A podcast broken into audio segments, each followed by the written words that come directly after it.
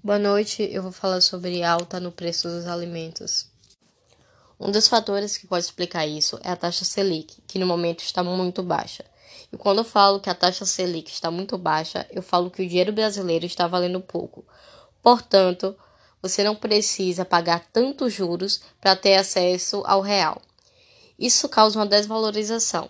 Pensa no seguinte: com mais crédito e barato, as pessoas estão pegando mais dinheiro emprestado.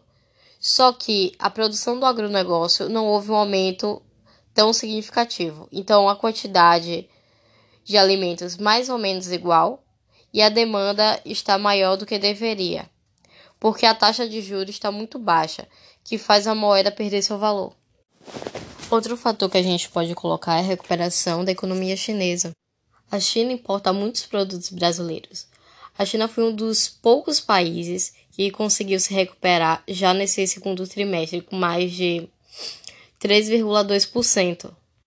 Então a China está importando muito alimento e, e com essa desvalorização do real, pensa comigo que hoje o produtor ele prefere é muito mais vantagem para ele vender o produto para o mercado externo, onde vai pagar em dólar, que é a moeda mais valorizada do mundo, do que vender para o mercado interno, que vai pagar com real, que é uma das moedas que mais se desvaloriza no mundo. Um outro fator que a gente pode, pode ajudar a explicar isso é a classe média alta e a classe alta, que está com dinheiro sobrando, que seriam dinheiros que seriam investidos em viagens para o exterior, para restaurantes chiques, entre outras coisas. Com esse dinheiro sobrando, eles estão consumindo mais comida em casa é, e o, aumentando a demanda de alimentos.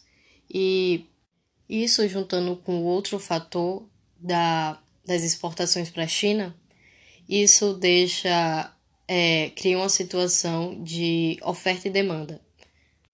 E a lei de oferta e demanda é muito fácil de entender. É simplesmente muitas pessoas querendo um, um determinado produto muito dinheiro querendo comprar esse determinado produto, porém a demanda é pouca. E isso resulta em um preço absurdo. Mas a gente tem que pensar o que o governo brasileiro está fazendo para controlar essa situação. Uh, uma das medidas dele foi cancelar as cotas de exportação, entrando mais produtos estrangeiros para competir com o produto nacional, fazendo que o preço estabilize ou até mesmo abaixe com o tempo. Enfim, vamos ficar atento para ver se o plano do governo vai realmente dar certo. E obrigada pela atenção, até o próximo.